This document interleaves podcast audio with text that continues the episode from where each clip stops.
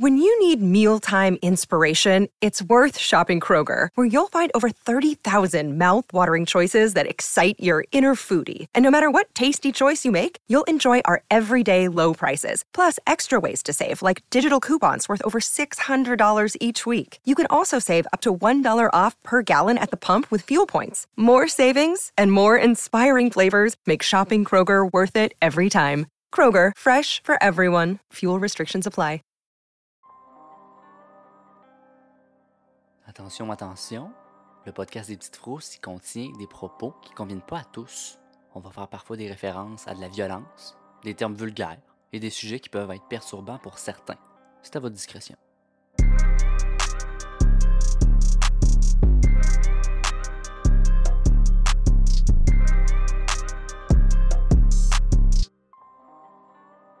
Salut Catherine, salut David. Eh, bonsoir. Hello. Hi. Je vous réserve euh, un petit cas de meurtre pour aujourd'hui? Oh, ça Meurtre faisait longtemps. résolu. Ouais. Ouais. Alors, le cas d'aujourd'hui date de 1965. C'est arrivé à Montrose, Houston, au Texas, aux États-Unis. C'est le cas des meurtres de la glacière ou les Icebox Murders. Ouh. Oh. On va commencer par le début. C'est Edwina Harmon Rogers et Fred Christopher Rogers. C'est eux, dans le fond, ces deux-là, ils formaient un couple depuis plus de 50 ans. Edwina avait 72 ans et était auparavant vendeuse, mais je sais pas vendait quoi. Puis euh, Fred était un vendeur d'immobilier à la retraite. Il était âgé de 81 ans. C'était un couple ordinaire qui vivait une vie tranquille. Juste deux personnes âgées qui aimaient jouer aux jeux d'argent pour machine à sous. Ils avaient deux enfants, Betty et Charles. Betty l'aînée était décédée dans un accident de voiture quand elle avait 10 ans. Le 23 juin 1965, Marvin Martin, le neveu d'Edwina, a téléphoné à la police parce qu'il était inquiet. Il n'y avait pas eu de nouvelles de sa tante depuis plusieurs jours. Pas de réponse au téléphone à rien tout. C'est quand même un couple âgé, donc il aimait mieux pas prendre de chance. Il aurait pu tomber dans le bain, dans la douche. Mhm. Le capitaine de la police d'Houston, Charles Bullock, et son partenaire Hélène Barta se sont rendus au 1845 rue Driscoll, c'est-à-dire la maison d'Edwina et de Fred Rogers pour faire une vérification. Les policiers y ont cogné à la porte d'entrée de la maison. Pas de réponse. La maison était silencieuse. Les deux policiers se sont dirigés vers la porte arrière de la maison. Ils ont vu un amas de pots de fleurs organisé d'une manière à ce que ça, que ça barricadait la porte, genre. OK. Vous comprenez? Là, ça a comme allumé des petites lumières dans la tête du capitaine Bullock, du genre, hum, il y a de quoi de louche ici, là. Les policiers, ils ont kické la porte, bing bang, sont entrés. Une fois à l'intérieur de la maison, le capitaine et son partenaire ont trouvé que la maison était propre. Il n'y avait rien qui pointait vers le fait que quelque chose aurait pu s'y produire. J'ai lu qu'il y avait de la nourriture posée sur la table de la salle à manger, mais ça disait pas si c'était pourri, si elle avait été déjà commencé à être mangée ou si c'était juste un plat prêt à être mangé puis qu'il n'avait pas été touché. Malgré la scène qui ne montrait aucun signe d'alarme, les policiers ont eu un très mauvais pressentiment. Ils ont appelé les noms d'Edwina et de Fred Rogers, aucune réponse de leur part. Le policier L.M. Barta s'est mis à examiner d'autres pièces de la maison. Capitaine Bullock, lui, est resté dans la cuisine. Par instinct, Bullock a décidé d'ouvrir la porte du réfrigérateur de 5,3 pieds d'auteur. C'était genre le vieux modèle que t'ouvres puis tu vois tout en même temps, congélateur et Ouais. côté réfrigérateur, ouais, ouais. c'était pas, euh, c'était pas séparé, tu sais. En regardant l'intérieur du réfrigérateur, Capitaine Bullock a remarqué plusieurs morceaux de viande, empilés les uns sur les autres sur les tablettes de la partie du congélateur. Sur le coup, il s'est dit que c'était de la viande de porc. Il a trouvé ça bizarre que cette viande-là était pas emballée, elle était pas cuite. Ah. Je vois déjà où c'est que ça s'en va, là. Ouais. C'est assez évident, je pense. Un peu dégueulasse. Normalement, c'est pas de même que tu conserves de la viande. Tu Non. la mets pas juste à la tablette, puis tu la refermes, puis t'as- tu y penses plus. Ben non. Mais Bullock il s'est dit que les Rogers étaient probablement allés chez le boucher récemment. En refermant la porte du congélateur, quelque chose a attiré l'attention du capitaine Bullock, genre en bas, tu sais. Bullock a rouvert la porte et a regardé pour vrai. À travers le tiroir en espèce de plastique transparent, une paire de yeux de femme le regardait. Ah. Oh my God. Ah.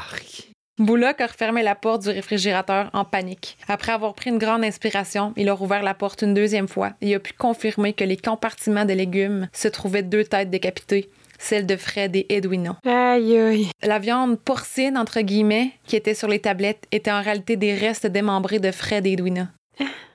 Y avait-tu enlevé la peau sur les morceaux ou? Non. Non, c'est pour ça que tu devais penser que c'était du porc. Ah, ok, je La comprends. petite peau de porc, là, tu sais, c'est. ça La- ressemble la à- couenne. Petite La posée. petite couenne, ça ressemble à nous autres porcs. Ouais, t'as- ouais. Ben, je. t'sais, peut-être. Oui. Les gens là, qui apprennent à tatouer, ils prennent de la viande de porc au début. En tout cas, j'ai j'ai lu ça, ça se peut que c'est pas vrai, ouais, là, ouais. parce que ça ressemble beaucoup à notre peau. Mais il y a plein Oui. d'affaires, des tests balistiques, puis tout, qui prennent de la, genre une carcasse de porc parce que la densité, puis tout, puis la peau, ça ressemble à nous autres. Ah, charmant. Hmm. Fait que là, ça a pas pris la tournure escomptée. Il allait juste pour une visite de routine, mais là, whoop là, il y a du monde découpé dans le frigidaire, tu sais, ça te gâche ta journée. Le capitaine Bullock et son partenaire Hélène Bartaille ont piqué une course en dehors de la maison et ont téléphoné aux enquêteurs. Une autopsie a été faite sur ce qu'ils ont pu rassembler des corps de Fred et Edwina parce que leur sang avait été drainé il y avait des organes manquants. Grâce à l'autopsie, les enquêteurs ont pu déterminer que Fred et Edwina avaient été tués trois jours plus tôt, le 20 juin 1965, le jour de la fête des pères. Oh. Étrangement, les Rogers avaient deux causes de décès différentes. Edwina avait été battue. Elle aurait ensuite reçu une balle à la tête entre les deux yeux, un peu comme si elle avait été exécutée. là. Mhm. Fred, quant à lui, est décédé après avoir reçu plusieurs coups à la tête avec un marteau, mais tu sais, le bout, pas le bout de marteau, là, le bout pour enlever les clous. Oh. C'est rough. Ses yeux ont été arrachés de sa tête et Non. ses parties génitales ont été retirées. D'après l'enquête, le tueur aurait traîné les corps de Fred et Edwina dans la salle de bain après les avoir tués. C'est à cet endroit qu'il les aurait vidés de leur sang avant de les démembrer et de les mutiler. Le meurtrier aurait soigneusement nettoyé la scène de crime. Il y avait presque rien de sang dans la maison, mais il y avait beaucoup de traces d'eau de javel. Quelques jours plus tard, certains habitants se sont mis à avoir des problèmes d'égout. Les drains ont été examinés puis ont réalisé que certains morceaux des Rogers avaient été retrouvés dans le système d'égout de, de Montrose. Ah, Ils avaient été euh, jetés dans la toilette puis flushés. Calvaire. Ouais. Ah, c'est fou, pareil. Hey, le temps qu'il a pris pour tout vider ça, là. Après ça, faire des petits morceaux, les mettre dans le frigo, c'est complètement Ben, c'est ça le plus fucké, là. C'est Ouais. de les mettre dans le frigo, dans leur frigo, tu sais. Ouais. Ah! Fait non, enfin, on se faire des restants. Je sais pas s'il pensait comme combien de temps ça allait prendre avant qu'on le découvre, parce que ouais. Ou s'il avait l'intention de revenir. c'est ça, S'il ouais. les a laissés là, tu sais. C'est Ouais. ça Je qui sais me, pas, c'est fucké. qui me chicote. D'autres parties de leur corps ont jamais été retrouvées, comme les yeux de Fred Rogers. Mais il les a sûrement flushés. Dans le drain. Mais là, ils sont partis plus loin dans le drain. C'est ça. Bonne chance de retrouver des quenouilles, toi, dans des égouts? Mais ça flash. Tu C'est penses? blanc. Je pense Euh. que oui. Ça coule-tu ou ça flotte? Hmm. Ouais, ouais, check donc ça, Greg. Donc, euh, selon Wikipédia, euh, les yeux ont la même masse euh, et la même densité à peu près que la mer morte. Donc, euh, ça se peut que dans des cours d'eau normales, réguliers comme des océans ou des lacs, ça coule. Par contre, si dans la mer morte ou avec une densité de sel euh, élevée, ça, ça flotte. Par contre, euh, quand il est en décomposition, il est possible que la sclérotique reste intacte, tandis que la, ré- que la rétine et que le corps vitré pourrissent, qui entraîne une production de gaz qui ferait flotter les yeux jusqu'à ce qu'ils éclatent. Oh! Hmm. Des ballons! Des petites ballons. En tout cas, c'est précis. C'est très précis. C'est très précis. Les corps humains flottent souvent dans l'eau douce à cause des gaz de décomposition dans les cavités corporelles. C'est Ah. intéressant. Fait que c'est ça. Très intéressant. Les enquêteurs se sont tout de suite dit la personne qui a fait ça avait une connaissance de l'anatomie du corps humain. Le marteau a été retrouvé sur les lieux, mais aucune empreinte a pu y être recueillie. Puis le fusil qui a tué Edwina n'a jamais été retrouvé. Qui aurait bien pu faire ça à Edwina et Fred Rogers? Et pourquoi? Le jour de la Father's Day. Ouais. Puis alors, il y avait un fils? Ah, je sais pas, peut-être que il était choqué. Je vais y aller avec le fils, moi, tout. Parce que c'est ce qui fait le plus de sens. Mais À date, mais Mon petit doigt me dit que c'est pas ça. Mais quand même. poursuis. Mais vous avez un point si vous allez euh, vers le fils, euh, mesdames, messieurs. C'est le premier et le seul suspect. Oh! Ah, Je vais vous expliquer un petit peu plus en détail. Je vais vous parler de lui. Charles, le fils des Rogers, il avait 44 ans au moment des meurtres. C'était un homme solitaire, très intelligent. Il parlait plusieurs langues. Il en parlait sept. Sept langues. Hi! Il avait un baccalauréat en sciences et physique nucléaire. Pendant la Seconde Guerre mondiale, Charles était pilote dans la marine. pas un cas. Charles était un radioamateur. Il aimait s'amuser avec ça. Savez-vous un peu c'est quoi les radioamateurs? Mhm. Non? Non? Genre les setups de CB, là, puis euh, Ouais. c'est comme une grosse antenne, là, comme, comme de la radio, mais... C'était les débuts du podcasteur. Ouais, c'est ça. Genre, mais c'est pour que du monde puisse communiquer, puis tu peux communiquer avec du monde partout de la planète. Ouais. Puis ça te donne, ben, de ce que, de ce que, d'après mes recherches, euh, mes petites connaissances sur le sujet, c'est un loisir qui développe tes compétences techniques et électroniques. Puis là, ben, tu parles avec du monde. Puis là, tu te fais des antennes, puis des puis des ça. radios. Puis Je sais que le, le, OK. le buzz, ça serait de faire l'antenne qui va le plus loin, genre. T'sais, Ah. Tu peux reach quelqu'un le plus loin possible. ah, ça se peut. Après la guerre, il a travaillé neuf ans comme sismologue pour Shell, qui est une compagnie pétrolière où, ici au Québec, c'est des dépanneurs un peu glauques, je trouve. Maudisse, C'est euh, vrai que les Shell font un peu pitié. T'es Couchetard, Petro-Canada. Puis Shell est vraiment en dessous. Shell est bas, là. T'es quand même le bonissoir au-dessus de Shell. Ah ouais, le écho aussi. Ouais. ouais, ouais, ouais, définitivement. Mhm. Non, c'est vrai. Son rôle chez Shell, c'était de trouver de l'essence, du pétrole et de l'or pour Shell. OK. Puis Oh. apparemment, il était vraiment bon pour ça. là. Il avait un talent inné pour retrouver ses ressources. euh. En 1957, Charles a quitté son poste chez Shell sans explication. En 1965, Charles était encore sans emploi et habitait chez ses parents, Fred et Edwina Rogers. Charles avait aménagé une chambre au grenier. La famille avait une drôle de dynamique. Les trois se parlaient même pas. Mm. Si jamais Charles avait besoin de parler à ses parents ou vice-versa, il communiquait en glissant des notes sous la porte de sa chambre. Les parents de Charles et Charles, ils se voyaient même pas dans la maison parce que Charles utilisait une plaque chauffante pour se faire à manger dans sa chambre. Puis Charles avait l'habitude de quitter la maison très tôt le matin, bien avant que ses parents se réveillent, puis il revenait quand ses parents étaient déjà endormis. Puis personne ne sait qu'est-ce qu'il faisait pendant son absence parce qu'il travaillait pas. Mhm. C'est ben trop louche, là. Ah, c'est Je veux dire, ça, là, ça marche pas, pas en tout. Pour un gars euh, super, genre, intelligent tout, là, surdoué dans plein d'affaires, là. Pendant la fouille de la maison des Rogers, les enquêteurs se sont dirigés au grenier qui avait été converti en chambre pour Charles. Ils ont trouvé une scie à guichet avec du sang sur la lame. Aussi, ils ont trouvé du sang dans le trou de la serrure de la porte de la chambre. OK. Les policiers et les enquêteurs voulaient parler à Charles Rogers. Le problème, c'est qu'il était introuvable. Un mandat a été émis contre lui et une recherche a été lancée. Par le fait même, des choses ont été dévoilées sur Charles et sur sa relation avec ses parents. Les gens de Montrose ne savaient même pas que Charles Rogers habitait avec ses parents à la maison du 1845 rue Driscoll. Pas juste ça, cette maison-là appartenait à Charles, elle était au nom à Charles. Là, le monde était comme, what the fuck? On savait même pas qu'il y avait un fils. Ah, Puis là, la maison est à lui. Le sergent Jim Binford a dit que c'était, en parlant de Charles, c'était un homme en colère qui n'est jamais sorti d'en dessous du jupon de ses parents jusqu'à cet événement. Les autorités ont vérifié les aérodromes locaux, parce que, tu sais, Charles avait déjà été pilote d'avion. Puis ça n'a rien donné. Ils n'ont pas trouvé.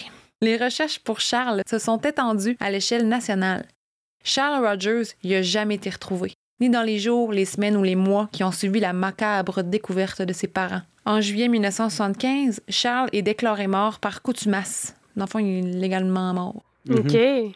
Pour qu'il puisse avoir, pour faire de quoi que la maison, là, parce que sinon. euh, Ouais. Ouais. J'ai deux petites théories sur le motif de Charles puis des petites suppositions. Parce qu'on sait, on sait pas, on, tu sais, on est pas mal sûr que c'est lui qui l'a fait, là. Ben oui. Puis il est disparu en plus par après. Mais Ouais, c'est pourquoi? louche à mort. Avez-vous une petite idée? Voulez-vous euh, supposer avant que je vous nomme mes théories? Ben, moi, c'est pas une supposition pour Charles, mais admettons, il aurait pu avoir un gars qui serait rentré par infraction dans leur maison pour faire un vol quelconque, en se disant Hey, c'est deux personnes, euh, deux personnes âgées sans défense, je vais aller les voler, leurs bijoux, leurs affaires qu'ils ont. Puis là, ils sont tombés sur Charles après avoir tué les deux parents, puis là, ils ont tué le gars, puis l'ont amené ailleurs, ils l'ont jeté dans le fleuve. c'est une des théories, ça.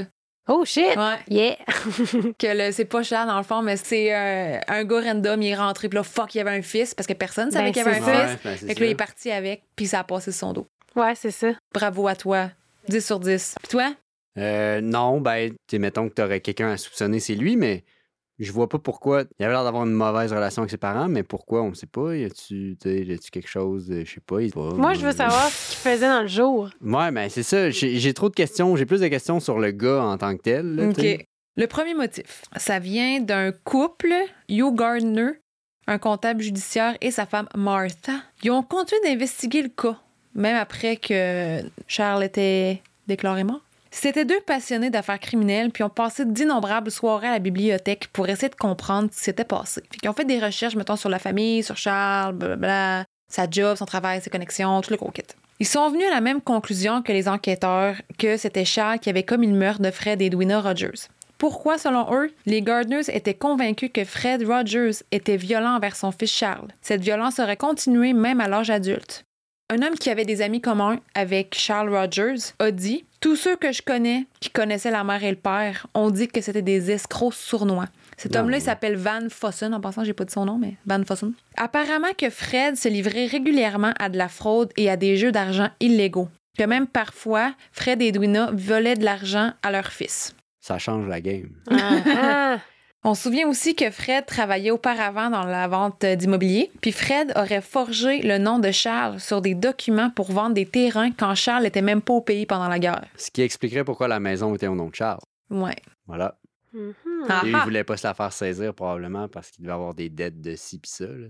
Le couple Gardner, c'est ceux qui ont, euh, qui ont comme enquêté sur euh, la chose, ils pensaient que Charles avait planifié le meurtre de ses parents depuis des années. Ils ont même contacté des proches de la famille Rogers pour en savoir plus et ont été surpris par la réaction des gens face au meurtre. Martha Gardner, la femme du couple, a dit, en parlant de la famille, il n'en voulait pas à Charles d'avoir fait ça. Il pouvait voir pourquoi c'était arrivé. Après le meurtre de Charles, il aurait fui les États-Unis et se serait réfugié au Mexique. Il n'aurait jamais été retracé parce qu'il aurait eu des amis puissants pour le protéger. Charles avait ses connexions grâce à son hobby de radio amateur et les rencontres qu'il a faites lorsqu'il était sismologue pour Shell. Mhm. OK. Hugh Gardner a dit Il apportait les mines, il apportait les pluies pour les gens. Ils ont continué à gagner de l'argent, donc ils n'allaient pas l'abandonner. Ouais. Fait que C'est pour ça que les gens l'ont baqué, puis l'ont protégé, puis l'ont caché après les meurtres. Change ma théorie. Mais tout pointait dans ce sens-là quand même, tu sais. Ben, ça aurait pu. Mais il devait, il y a clairement plus de rage aussi envers le père, parce que le père, il a arraché ses yeux.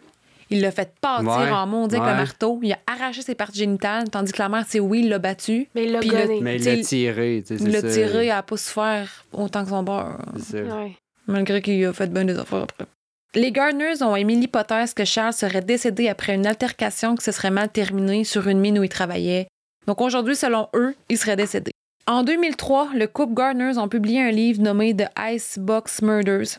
Selon une critique de Houston Press, je cite, Le livre est écrit comme une fiction et des suppositions fondées sur des faits.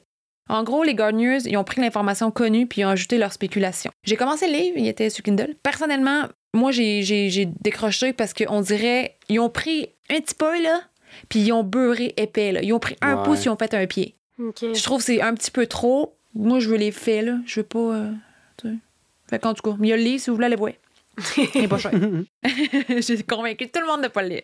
Ça a l'air que même des fois, Fred et Ed- Edwina volaient de l'argent à leur fils, mais j'ai un peu de misère avec ça si c'est les Gardners qui ont dit ça, parce qu'ils travaillaient pas. Peut-être quand ils étaient plus jeunes, là, quand ils travaillaient pour euh, Shell, mais quand ils travaillaient pas pour Shell, ils devaient pas avoir grand argent à voler. Là. Je comprends juste pas pourquoi il est pas parti de chez ses parents et s'est pas acheté une maison.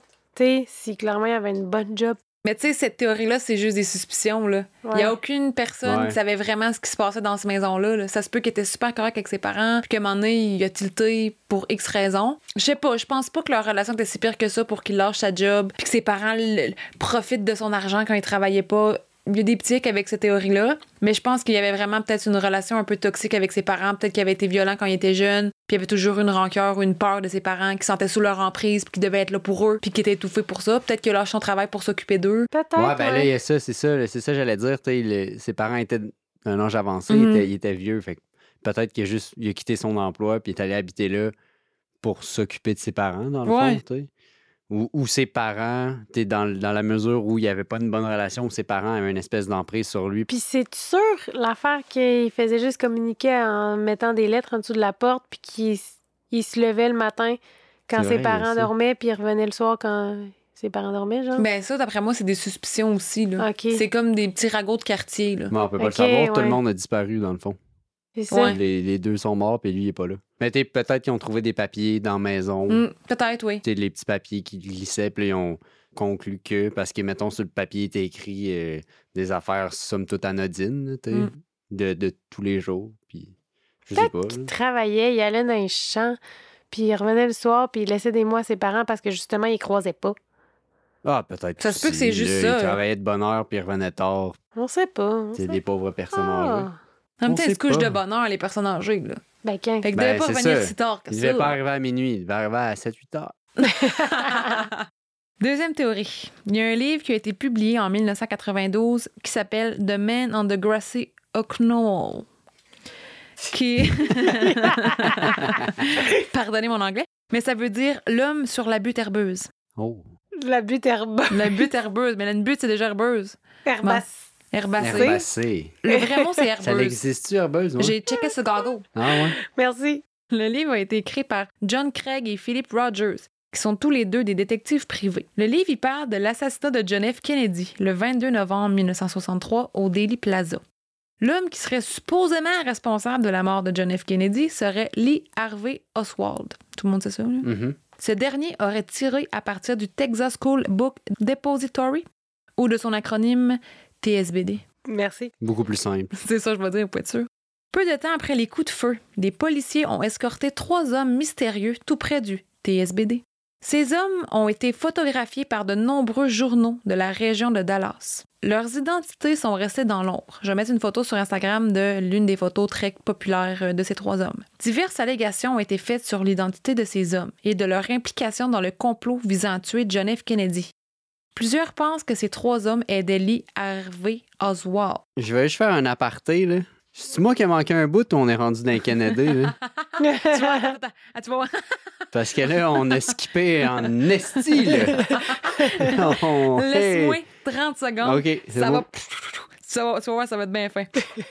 Il y a plusieurs qui pensent que les trois hommes qui ont été photographiés aidaient Lee Harvey Oswald, puis qui n'étaient pas le seul à avoir tiré John F. Kennedy. C'est une théorie du complot vraiment populaire, qu'il y avait quelqu'un dans le gazon qui tirait John F. Kennedy. Là, comme tu as dit, what the fuck, on parlait pas de. Charles Rogers puis de ses parents qui étaient morts. Il semble qu'on est loin. Mais dans le livre de 1992, The Man Under Grassy Knoll, L'homme sur la butte herbeuse. C'est Charles. C'est ouais, ces écrivains affirment que Charles Rogers était un agent de la CIA, qu'il était l'un des trois hommes photographiés à Dallas près du TSBD, et que finalement, Charles était un tueur le jour de l'assassinat de John F. Kennedy. Mais attends un peu, là. Euh, C'est excitant, mais là, c'est tiré par les cheveux, là. Pas de un, pourquoi qu'on. De, de où ils sortent l'idée que lui. C'est vrai qu'il était dans CIA? C'est ça. De un, de, de Chris, il doit avoir un record à quelque part que ce gars-là était dans le CIA, là. Je veux dire, son nom est écrit somewhere, là. Il y avait un, un slip de paye, avec le gouvernement américain avec son nom, là. Je veux dire. euh, ouais, il y a moyen euh, de vérifier ça. C'est très excitant, mais très peu crédible. Un instant, OK. j'arrive. Selon le livre, les deux autres hommes s'appelaient Charles Harrelson puis Chauncey Holt. Je le dis de même.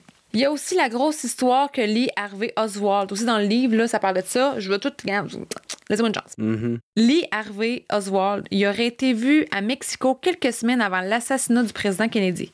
Pourquoi c'est une grosse histoire? C'est qu'en gros, l'ancien directeur du FBI, Clarence Kelly, pensait qu'Oswald était allé là-bas pour préconiser l'assassinat du président américain à l'ambassade soviétique du Mexique, parce que Mexico était un endroit chaud pour les exilés de guerre soviétiques. Puis toujours selon le livre de John Craig et Philip Rogers, c'était pas Lee Harvey Oswald qui était allé au Mexique, mais Charles Rogers qui se faisait passer pour Lee Harvey Oswald. Ah, ouais.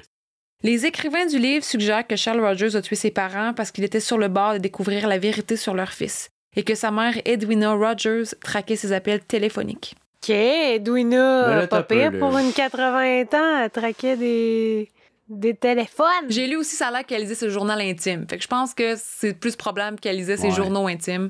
Mais là, qui sont les auteurs de ce livre? C'est deux détectives privés. OK. C'est tout? C'est pas, pas mal Ah, ça. OK. OK. Non. non, non, c'est vrai Mais- que c'est du stock, là. Mais Ben, c'est. Puis le livre, ils ont, vendu, ils ont vendu quelques copies là, du livre, là, on va te dire. Là, parce que je l'ai pas vu sur Kindle. Je l'ai pas vu sur Kindle en passant. Le, je comprends, les- il y a des failles, hein, ça a l'air. c'est- Voyons, là. D'après la critique du Publisher Weekly, la théorie n'est pas solide parce que ce n'est pas fondé sur des faits concrets, puis le livre n'a aucune source.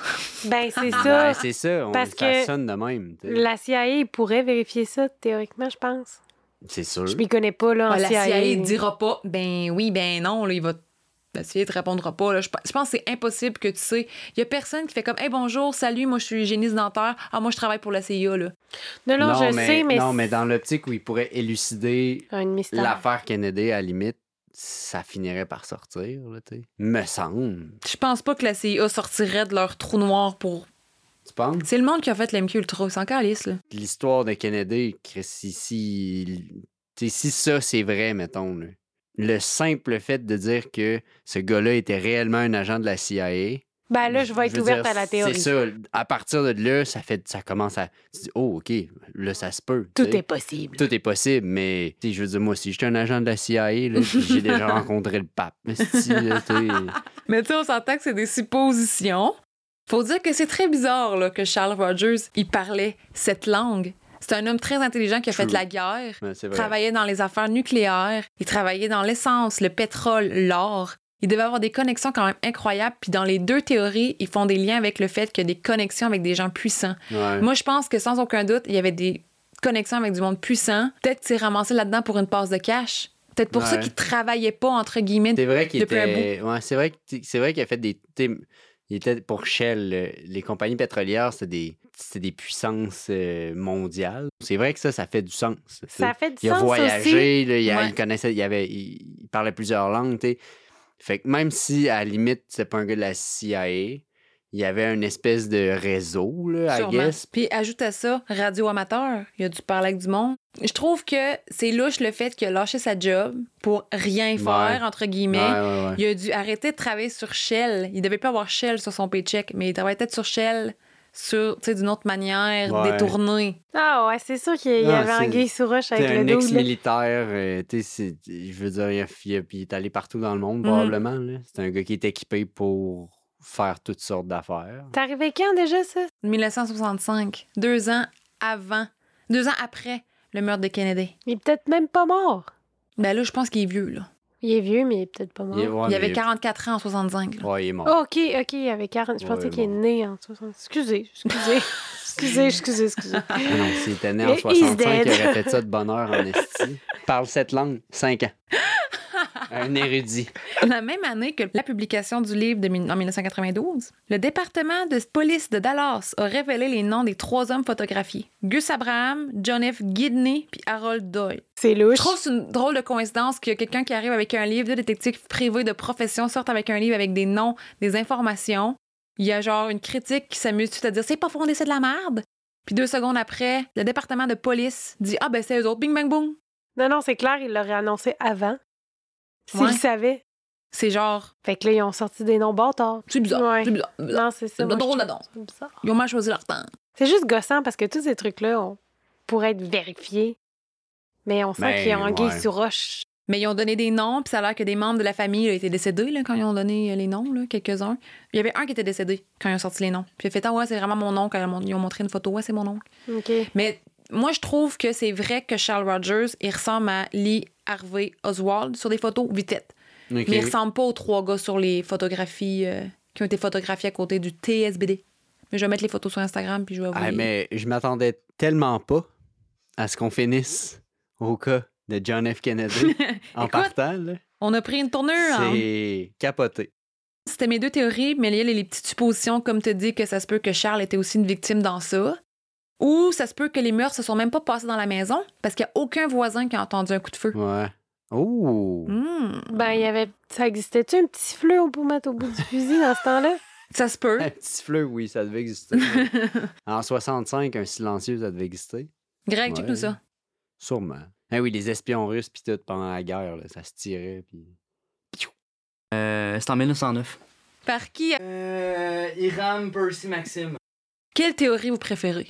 Par pur divertissement, je je suis all-in avec la théorie que c'est le même gars qui a tué Kennedy. Là. Je veux dire, c'est c'est incroyable. Mais est-ce que j'y crois? Non. Ça règle à l'autre Du tout, là. t'es- Je suis pas là. Moi, je pense quand même, là, Joanie, elle m'a convaincue avec ses histoires de genre, le gars, il a comme une double vie, s'il y a des contacts, tout le kit. Ça, je suis. Mais ça, ouais, ça, t'as raison, par contre. C'est quand moi- même vrai. Je vais juste pas à l'extend qu'il fait partie de la CIA puis qu'il a tué John F. Kennedy, mais que c'est un homme très important ou qui, a- qui avait beaucoup de contacts, peu importe, puis qui a tué ses parents parce qu'il était un peu euh, weird, puis peut-être il le battait puis tout. Mon vais de même. C'est un peu ça, là, dans le sens que il les a tués, mais comme c'était un gars qui avait des contacts, C'est ça, parce que moi, je pense pas qu'il était si socially awkward que ça, parce que sinon, il n'y en aurait pas autant des connexions. Peut-être qu'il habitait chez- ses parents aussi pour euh, camoufler le fait, camoufler qu'il était, que ce soit un bon euh, alibi. Ah, j'habite Mhm. chez mes parents, là, je fais rien de spécial. là. Tu sais, je dis pas s'il restait dans un manoir, puis genre, tu sais, il vivait la grosse vie, puis t'es- tu, tu mets, tu te mets le spotlight sur toi, genre. Mais là, tu habites chez tes parents, dans le grenier, il y a personne qui se soucie de toi, là. Dans Ouais. le sens que, même si la maison était à son nom, là, ils vivent tous ensemble, puis lui, ben, tu sais, c'est pas. euh, Ben, moi, je pense que tu t'arranges pour être le suspect numéro un aussi, là. Mais ça dépend dans. euh, Ben là, c'est ça, parce qu'il y a deux histoires. Là, t'sais. Le- c'est le suspect numéro un pour le, le meurtre de ses parents. Mais lui, probablement, si l'histoire de Kennedy. Ah, c'est parce que tu reviens à. Kennedy. Oui, parce que c'est fantastique. Il y en a rien à foutre, là, de ton histoire, là. Il est reparti sur Kennedy. Dans le Non, fond, non, ça mais part- Non, fa- non, non, c'est pour ça que je oui, disais. oui. mais parce que on en est revenu là-dessus parce que ça faisait du sens. Le, le- le fait de vivre chez ses parents, ce n'est qu'un subterfuge. Puis toi, Joanie? Euh, moi, je pense que il est mort lui aussi, mais il s'est fait tuer dans le tas. Je pense pas à 100% que. Je pense pas que c'est la personne qui a tué. Je pense que c'est une victime. Comme la première théorie que Non, j'ai lancée. penses? Calisse. Parce que j'ai de la misère à me dire que il aurait fait tout ça à ses parents, genre. Mais en même temps, le fait d'enlever les parties génitales puis les yeux de son père, c'est tellement personnel. Ouais, ça fait vendetta, là. Il y avait quelque chose, là, Ouais. mais... Je trouve ça drôle qu'il y a deux manières de tuer pour les deux. Normalement, quelqu'un va tuer, il va faire la même manière. Qui a tué en premier? On dirait que hum, j'ai encore beaucoup de questions. Tu disais euh, que ses parents, ben, selon euh, les deux autres, euh, les Gardners, selon eux, les parents étaient des escrocs euh, accros au jeu, et etc. Là. C'est possible aussi, dans l'optique de la théorie que t'appuies, qu'il y avait, mettons, je sais pas, une dette de jeu, qu'il avait, il Mm. s'était- il s'était fait des ennemis. Tout à fait possible que ça soit un third party qui soit rentré dans la maison, puis qui pour X raisons, là, le bonhomme, ben.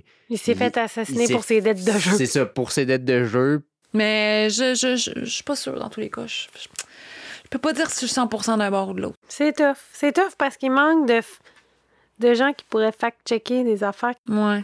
Il y a des affaires là-dedans qui seront jamais fact-checkables. Ouais. trop vieux. Ben non, c'est juste, c'est, c'est, c'est, c'est- je pourrais jamais checker pour vrai, c'est dans CIA, le gars. Ouais, c'est ça que ça gosse. Je le saurais jamais. Je le saurais jamais si c'était au TSBD. Je le saurais pas. Je pense que on peut conclure en disant que c'est lui qui a tué Kennedy. Ouais, voilà. Ben, maudit cul. Je sais pas, mais c'est, c'est, c'est quand même pas une manière fun pour les parents Fred et Edwina de mourir de cette manière-là, puis de finir de cette manière-là. là. C'est complètement atroce Non, et c'est sadique, là. horrible. Pourquoi les tuer? Peut-être parce que son père, là, il l'aurait violé, fait qu'il a coupé le zizi. Peut-être Ouais, je- qu'il y avait juste une dette d'argent. Quelqu'un du village a dit à- au gars T'es aimes pas tes parents? Moi, ils me doivent de l'argent. On va te faire un team, puis on va les tuer. Peut-être que c'est un combo. Ah, c'était peut-être organisé. So much, so much things.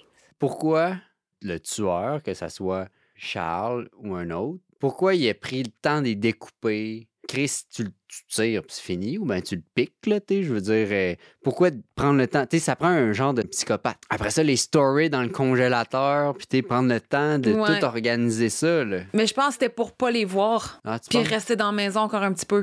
Ouais, ah, moi, peut-être, ouais. je me suis qu'ils les dit, voient pas. pour gagner du temps pour la décomposition, puis tout.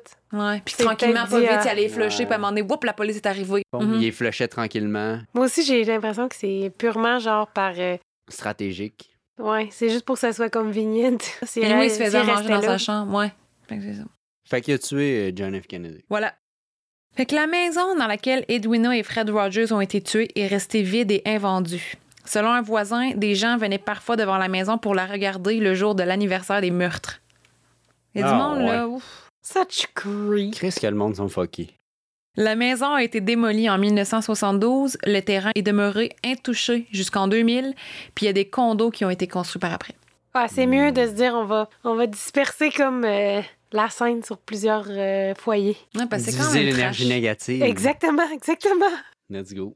C'est pas mal certain, comme on disait, que Charles est mort aujourd'hui, puis le motif du meurtre est mort avec lui. Peux-tu répéter c'est où la maison? Tu veux y aller? Ben, si jamais je passe par là. C'est à Montrose, Houston, au Texas. Oh, c'est au Texas. Oh, des Texans. Oh, intéressant. Houston, puis le meurtre de Kennedy est arrivé à Dallas. Ouais, ouais, non, non, c'est dans le même état. C'est tout à fait plausible. Fait que c'est ça. Ben, merci. Ouais. Ben, ben, merci à vous. J'espère que vous avez apprécié. Si vous voulez voir les photos dont des choses qu'on a parlé euh, ce soir, ils vont être sur Instagram, lespetitesfrousses.pod. N'hésitez pas à nous laisser un commentaire. Ben oui. On se dit à la prochaine. À la semaine prochaine. Bye. Salut!